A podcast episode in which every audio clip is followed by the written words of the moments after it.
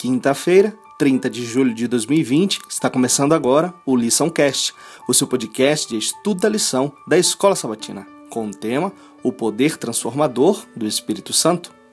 Um estudo cuidadoso do livro de Atos revela Deus, mediante seu Espírito, operando milagres na vida humana. O livro de Atos exemplifica a vitória do Evangelho sobre preconceitos culturais, transformando hábitos duradouros e profundamente arraigados e ensinando à humanidade a graça e a verdade de Cristo.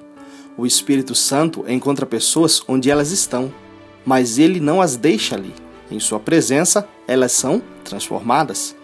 Que incrível variedade de pessoas! Lídia era uma próspera empresária judia e o carcereiro de Filipos era um funcionário público romano de classe média. O Espírito Santo pode alcançar todas as classes da sociedade. Seu poder transformador atinge homens e mulheres, ricos e pobres, instruídos e incultos. Atos 17:34 se refere à conversão de Dionísio, o Areopagita. Os Areopagitas atenienses faziam parte do conselho de juízes que julgavam casos no tribunal. Eles eram membros preeminentes e respeitados da sociedade grega. Pelo poder do Espírito Santo, o ministério do apóstolo Paulo alcançou até o mais alto escalão da sociedade. Crispo era chefe da sinagoga judaica. Ele era um líder religioso imerso no pensamento judaico do Antigo Testamento e o Espírito Santo entrou em seu coração e mudou a sua vida.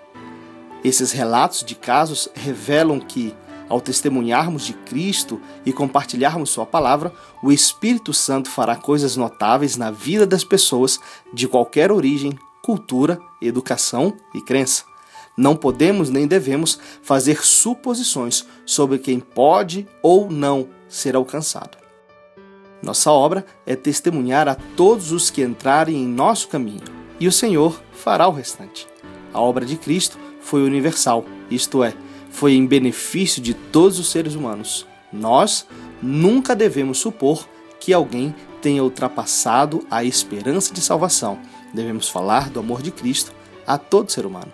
Que Deus te abençoe neste dia e que o seu testemunho faça a diferença na vida de outras pessoas. Um forte abraço e até amanhã.